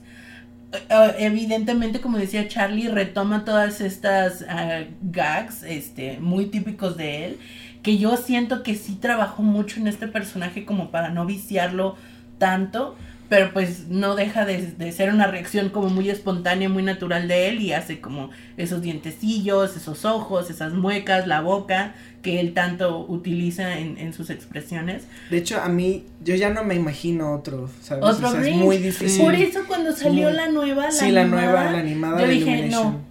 No, y es no. mucho más ligera. De hecho, minorizan la, la trama. a, Ay, es que él está loco, él está deprimido y pues no, no cotorrea con nosotros, no sé qué tiene. Entonces, y digo, yo no dudo que este. No sé, no, yo no escuché a Benedict Cumberbatch, yo escuché a Eugenio Derbez. Eugenio Derbez, Que bueno, sí. o sea, ¿qué te digo? Pero ah, no sé, real- realmente no, para mí va a ser difícil que haya un Grinch más chingón que el de, Que el de Jim Jim. Carrey slash este Mario Castañeda. Sí, Porque, claro, ajá, claro. De, de hecho, ah, no sé amigos, a mí no, yo no la he escuchado, yo no la he La ves en visto, inglés. ajá, en inglés, Mm. pero Yo sí. definitivamente me identifico más con el doblaje mexicano, con la versión doblada al mexicano, Sí. porque pues es cuando la vimos, cuando éramos niños y seguramente, sí, yo no recuerdo si la fui a ver al cine, pero sí, o sea, mm, mis recuerdos de la película son en doblaje mexicano, ¿no? Y bueno, para terminar mi comentario, el tercer punto que yo creo que le dio muchísimo punch y que es lo que sigue haciendo, que siga haciendo, que siga haciendo, que va a seguir siendo una película tan icónica es el casting. Yo creo, digo, a mí no me disgusta la niña, me parece que para el objetivo del personaje se logra y pues es una niña tierna y chiquita y blondie, entonces así como... No sé. Y luego también me encanta, no recuerdo el nombre de la actriz que la hace de la Sí, chica que es seductora, como- que también sale en Mamá Mía, así como la, la, la, la señora coqueteando con el muchacho acá. Entonces me recuerda muchísimo eso. Se llama Christine Brans. Ah, bueno. Bransky, ajá. Ella, ella, ella. Me gusta mucho su personaje. Este, también el, el Sí. actor que la hace del, del, del alcalde de la ciudad. eh, Este Jeffrey Tambor. Todos ellos me parece que fue un muy buen casting, me parece que hubo una muy buena, ah, un muy buen trabajo de equipo actoral en ese sentido porque te la crees, o sea, te, te crees todas esas situaciones y no puedo dejar de hablar del Grinch bebé. Ay, yo sé, me encanta. Es como un baby Yoda ahorita que estoy reflexionando. No, es horrible. es muy feito, pobrecito. Pero bueno, este... Ay, a mí sí me encantaba. Bueno, yo recuerdo la escena que hay una escena de flashback, Sí, ¿no? sí, sí, Sí. Y que llega así todo rasurado, Ay, pobrecito. Oye, qué pésimo trabajo de, de docencia ahí. O sea, la Sí. maestra, tú, tú lo sabrás decir, o sea, o sea, lo que, lo primero que hace es ponerlo en ridículo a él, decirle, este, ¿por qué tiene una bolsa en la cabeza? Quítesela y quite el libro y quite el pie y luego todos empiezan a burlar y luego ella también, yo digo, bueno. Sí, no, o sea, ja- jamás debes de hacer eso. Si Maestros estás de- trabajando como educador Como o adultos, estás a cargo no. de, de niños, ¿no? No, es Entonces- horrible. Y bueno, ahí tienen a ese Shot, segregado de shot, fuck shot, my life. shot, shot. Ya la. La última gota de mi copa. Ah, porque estamos tomando esta chela en copa, muchachos. Si van a comprar una chela de temporada, denle, tómanselo en una copita. Respeto, señores, respeto. Y esa fue nuestra lista. ¿Ustedes quisieran agregar una, pa- una película? a Yo esta- agregaría, bueno, esta película clásica que, este, ay, no, a mí me encantaba y que recuerdo que también a mis hermanos, bueno, tengo, tengo tres hermanos, dos, dos hermanos, este, que son hombres y una hermana, y una hermana, ¿no? Entonces, a veces, eh, me obligaban a ver las películas que ellos veían, ¿no? Y entre esas películas estaba Los Gremlins Que este yo lo pondría como en un clásico navideño porque precisamente creo que también pasaba en Canal 5 y es y bueno, a mí me encantaba Gizmo, así era la El ternura. personaje. Ajá. De hecho, él es Baby Yoda. Sí. él sí Él sí es Baby Sí, Yoda, sí, tienes sí. razón. Y me parece que esta película hace un contraste navideño un poquito, bueno, no sé si se puede comparar, ¿verdad? Pero también como esta película de Jack, eh, que hace como este contraste de lo maravilloso y lo oscuro de la Navidad, ¿no? Porque en esta película de los Gremlins, ah, pues precisamente esta Gizmo, eh, su dueño desobedece las reglas de no... creo Le que- echa agua. Ajá, le echa agua. Entonces eh, todo se sale de control y hace que se arruine la Navidad, no solamente de la familia, sino del pueblo entero. Sí. Y todavía me acuerdo, caos. había, estaba el dueño de Gizmo y estaba creo que la, chica, novia. ajá, la novia, Bueno, la quedante. ajá, la novia. La quedante. Ay. Su crush. Sí, y todavía me acuerdo de la historia que ella contó sobre su papá de Navidad. ¿Sí la recuerdan No, o no? no, yo no, No, acuerdo. no recuerdo. No. Que, ay no, está terrible. O sea, hace cuenta que eh, su papá una vez se disfrazó de Santa Claus, una cosa así. El caso es que nunca bajó de la chimenea. O sea, se disfrazó y quería bajar de la chimenea, pero se quedó atorado. Y este, ellos no supieron hasta que ya después, este, como no sé si empezó a oler mal o no sé si prendieron la chimenea. Este, y bueno, total, el caso es que murió el papá Qué de Una ella. no película para niños, Sí. en ¿Qué clasificación era esta película? A ver, lo voy a ver No ahorita. sé. Yo me imagino que para adolescentes o arriba de 15, porque Probablemente. Es- eh, pero ah, sí está. sí porque está mezcla mezcla así como un poco de no sé, de terror, de pero situado Ajá. en Navidad, entonces es como de no hay ningún personaje maravilloso que vaya a rescatar la Navidad, Sí, ¿no? claro, Entonces, por supuesto. Ah, está. Este. Catalogada como 12G. Así como. Mayores B- de 12. Ajá, mayores Sí. de 12. Bueno, menos mal. Espero. Sí, sí. No es un cuento navideño. No, no lo es. Cari, ¿tú quisieras agregar alguna? Pues esta que te comentaba antes, yo creo que para mí fue un super, hiper, mega clásica sasazo. Yo recuerdo que la veía mil veces cuando era niña. Esta eh, trilogía de mini capítulos navideños de Disney. em, una Navidad con Mickey, me parece que se llamaba el VHS. Ajá. Algo, algo por el estilo. Y que sí, tal cual, eh, son tres pequeñas historias, una con el Pato Donald y Hugo, Paco y Luis, otra de Goofy con Max, de que pues no cree en Santa Claus y todo este asunto. A mí ese personaje de Max en específico se me hace como muy un, un gran misterio para mí, porque es el único personaje de Disney que ha envejecido. Porque Cierto. resulta, bueno, hablan para concluir con esta, esta trilogía, la última eh, pequeño episodio ahí, capsulita, es de Mickey con Minnie, de que cada uno le quiere regalar al otro algo mágico y resulta que empeña lo que tenía y bueno, ahí Eran pobres, ¿no? Claro, no es cierto, era una mentira. y al final todos cantan felices y contentos. A mí me quedó muy marcada el primer episodio con el pato Donald de que Hugo, Paco y Luis le piden a la estrella de que todos los días sea Navidad. Y al principio dice, sí, claro, que todos los días de la vida sea Navidad. Pero luego te das cuenta así de que no, que aburrido, este, no Sí. quiero estar haciendo lo mismo todos los días. Entonces, pues ahí va la reflexión, ¿no? Eso, esa película yo creo que sí es como del 2001, 2002 acaso. Y más recientemente, no sé, un 2008, 2009 tal vez, ah, estrena una película que va como por los mismos tonos. Son tres episodios en, en la película grande, eh, o que conforman una película. Pero esta película ya es animación 3D. La primera película es animación 2D tradicional.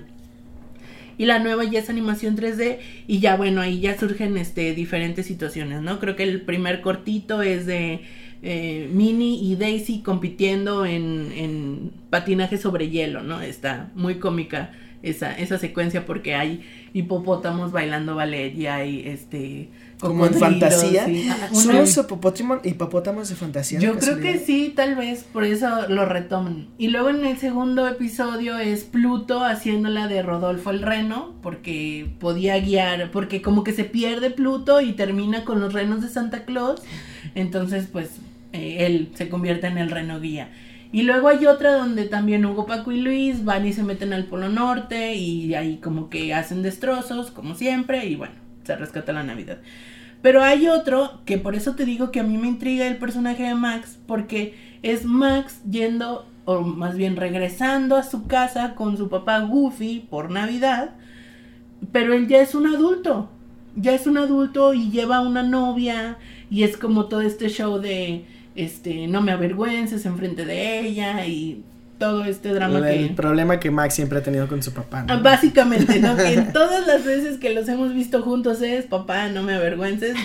Y, y a mí se me hace como muy interesante que es el único personaje de Disney que lo hemos visto en diferentes etapas, ¿no? Primero cuando era niño, después, ah, bueno, pues en sus Adolescente en las ¿no? películas de Después Goofy. de que va a la universidad y también el papá va a la universidad y luego ya ahora con este último donde pues ya es como un adulto, un, un joven adulto, millennial y lleva a la novia y así, ¿no? Es, es bastante interesante ese cómo manejan solo a ese personaje envejeciendo, porque Hugo y Paco y Luis han sido Sí, han niños sí. Entonces, Mm, habrá que ver. hay habrá que que ver cuál es el nos plan de mande- Disney ahí. Nos manden un WhatsApp y nos, nos expliquen qué, qué onda. ahí ¿Qué está con- con sucediendo? Max. A mí me cae muy bien Max, pero bueno.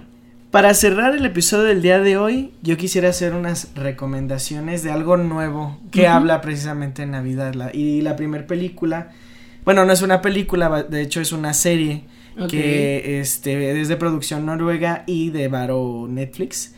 Y es básicamente, tú lees la sinopsis y cuenta la historia de una chica que le miente a, a su familia, que es súper fanática de la Navidad y súper tradicional que les miente a su familia diciendo que el día de Navidad va a llevar a su novio. Entonces se dedica desde el primero de diciembre hasta el 24 a conseguir ese novio para poder llevarlo. Entonces, ah, ok, leyendo la sinopsis, yo le di clic y dije, "Oh, la voy a ver mientras ramiendo mis pantalones, ¿no? Pero después te das cuenta que realmente es una, re- una gran reflexión sobre, primero, el juego de la Navidad como evento en una familia. Dos, este, el juego del por qué como, como personas adultas tenemos que buscar pareja, o sea, cuál es la razón de realmente Sí, Sí, tener. sí, claro. Y, y número tres, de, de repente hay momentos cómicos muy, muy interesantes. Y, y yo a lo mejor me arrepiento un poquito de haberla empezado a ver español porque no puedo leer, yo no sé hablar noruego, entonces no puedo leer subtítulos y remendar mis pantalones al mismo tiempo. ¿Cómo no? No puedo, lo siento, lo lamento, pero no puedo. Entonces, es una serie de ah, 10 capítulos y Ah, está, y está linda, o sea, Sí. tiene- le ocurren cosas muy, muy padres. Y pues está para entrar también en el mood navideño, está todo, todo cubierto de nieve, ¿no? Todo el mundo están tomando algo, este, o mucho alcohol o muchas bebidas calientes, entonces está padre se las recomiendo.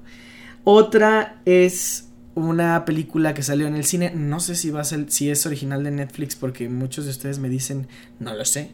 Cari, me está sintiendo ahorita con la cabeza. Según, según yo sí es original de Netflix. Estoy hablando de Last Christmas con Emilia Clarke. Emilia Clarke. Emilia Clarke, que eh, cuenta la historia de una chica que es una especie de homeless y que trabaja en, un, en una de estas tiendas en Londres que vende artículos navideños todo el año y eh, empieza a encontrarse a un chico que la va eh, pues como enamorando por así decirlo. Pero hay un plot twist cabrón de repente que bueno no les voy a decir nada pero véanla. La verdad si tienen chance de ir a ver el cine vale la pena Suena interesante. Según yo, el chico que la hace como del interés amoroso es el mismo galán que sale en la de ah, Crazy Rich Asians. Entonces, muy guapo él. No me acuerdo él cómo es se llama guapillo sí el- tiene el el- actor. tiene su tiene lo suyo Se parece a Carlos Rivera. Ah Carlos Rivera sí es como si Carlos Rivera hubiera sido chino no Sí, sí, sí, básicamente totalmente. Y eh, está padre porque además, digo, los fans de George Michael la van a amar, ¿no? Porque es, es la, la canción de Last Christmas todo el tiempo. Entonces, Oye, perdóname que te interrumpa. No me Ah, interrumpas. Antes, ok. no, sí, continúa. No, dime, dime, dime. Ahorita que dijiste homeless y Navidad, no sé por qué se me vino a la mente ah, Tokyo Godfathers. Ah, claro, que también sucede en- durante esa Pero época, sí, ¿no? no, Ajá. no Sí, claro, sí sucede, sí sucede. ¿Sí es navideño el asunto? Sí, tiene el ambiente, pues, pero recuerda que en Japón, pues, la Navidad no es así Sí, como la sí, cosa, sí, ¿no? sí, sí. Entonces, Si no han escuchado nuestro programa de Satoshi Kon, corran al episodio y escúchenla. Es una muy buena recomendación. sí, La voy a ver. Tokyo Godfather, sí, la voy a ver, la voy a ver otra vez. Y por último, una recomendación que no se me puede pasar y que le va a gustar a todas las edades, estoy casi seguro, especialmente si eres muy emocional. estoy hablando de Klaus, una producción eh, de Netflix animada que rescata la animación tradicional 2D y la lleva a todas nuestras pantallas, no al cine. sí, sí. para consolidarse como, para mí, ya un clásico. Desde que salió hasta el día de hoy, ya la vi tres veces y me sigue encantando. ¿Cómo crees? Sí, o sea, realmente rescata eso, o sea, primero te cuenta la historia del origen de Santa Claus, ¿no? No al estilo de los guardianes, claro, porque no hay magia aquí, o sea, bueno, de repente pareciera que lo hay, pero en realidad no lo es, o sea, es- pues, esa historia podría pasar realmente en la vida, ¿no? Entonces, eh, y te da el objetivo del por qué Santa Claus le regala cosas a los niños, ¿no? Y se trata de este pueblo donde todo, hay dos bandos peleados y los niños están metidos en ese pedo y este y todos son gente muy fría y muy seca. ¿no? Entonces, eh, Klaus, que es, bueno, a grandes rasgos Santa Claus, pues Klaus les lleva este regalos cuando recibe cartas que del personaje principal, que en realidad no es Klaus, es el cartero. Ok. Eh, y hacen una química entre esos dos personajes, el cartero y Klaus, muy, muy padre. Y no sé, hay una secuencia que a mí me encanta, que es cuando los niños empiezan a hacer el cambio en el pueblo, que está padrísima. Entonces, si no la han visto aquí en la mesa o ahí en, en sus, en sus Spotify, amigos, vayan a verla, realmente está, vale mucho la pena. Véanla incluso, o sea, el mero día de Navidad para que se vayan con esa calidez de la película a dormir. O sea, realmente está muy padre. Fíjate que yo en, en mi perfil de Facebook sigo a muchos ilustradores, muchos de mis amigos son diseñadores, este tengo así como un gremio de, de artistas, animadores, diseñadores ahí en Facebook. Y cuando se estrenó esta película, todo mi feed era de la genialidad de la película en cuanto a la parte gráfica, de por qué se ve como si fuera una animación 3D cuando en realidad es una animación 2D al 100%, ¿no? Creo que, que si eres fan también de la animación, vale mucho que la veas y aprecies como ese logro que, que se obtiene por ahí. Está increíble realmente. Sí, yo la verdad es que nunca la había escuchado, entonces voy a hacer una de las que las busque eh, para esta temporada. Disponible en Y Netflix. De hecho, vela a ver Ok. ahorita después de que te vayas. ya. Aquí Porque nos sí. gusta poner retos y sí. los cumplimos. Nos falta un reto por ahí, hay que hacer los pancakes estilo Wes Anderson. Pero bueno, pero bueno, dije pero bueno. Eh, Pero bueno, no es lo mismo. Vamos cerrando, amigos. Eh, primero que nada, yo, yo me quiero despedir primero, Cari. Quiero desearles a todos nuestros podescuchas una feliz Navidad y un próspero año nuevo. Ojalá que todo, todo, todo lo que venga adelante les eh, sea muy lleno de bendiciones y, y muchos retos. Yo quieres dar tus Ay, mis redes sociales. Yo soy Charlie Acevedo y me pueden encontrar en Instagram como Charlie Chelas Blog.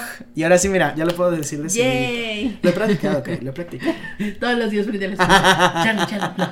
Charlie, Charlie, blog. Bueno, Charlie Chelas Blog. Pues yo fui Karina Mejía, como ya saben, para mí es un gustazo poder eh, llegar a sus oídos a través de este podcast. Es un gusto que nos hayas escuchado, que hayas compartido con nosotros la última hora y media de tu día, de tu vida. Muchas gracias por escucharnos, por dejarnos tus comentarios en arroba cinechelas en Instagram.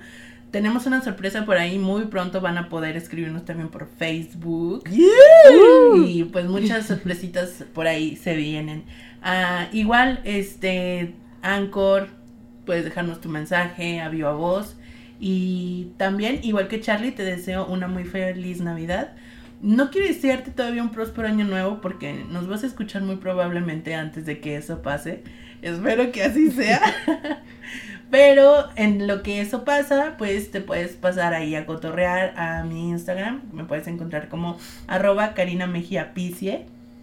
Y será un placer saludarnos por aquellas redes sociales. Y Y a mí, Paola Vega, me dio muchísimo gusto haber estado aquí compartiendo con ustedes, bueno, compartiendo con Charlie, con Karina y con todos los que nos están escuchando estas recomendaciones clásicas y no tan clásicas de Navidad. Eh, deseo que aquellos que nos están escuchando también puedan disfrutar de estas fechas eh, acompañados ya sea de sus amigos, de su familia o de aquellas personas que te hacen sentir especial, ¿no? Y que esa chispa que hace mágica estas fechas nunca nunca deje de brillar. Ay, qué bonito. Qué bonito que inventamos para este episodio. era la invitada correcta Sí, para este sí, episodio. no hicimos nada mal aquí. Pues muchísimas gracias por escucharnos. Quédate con nosotros porque de que hay chela y hay tema, Lo, hay. Hasta pronto.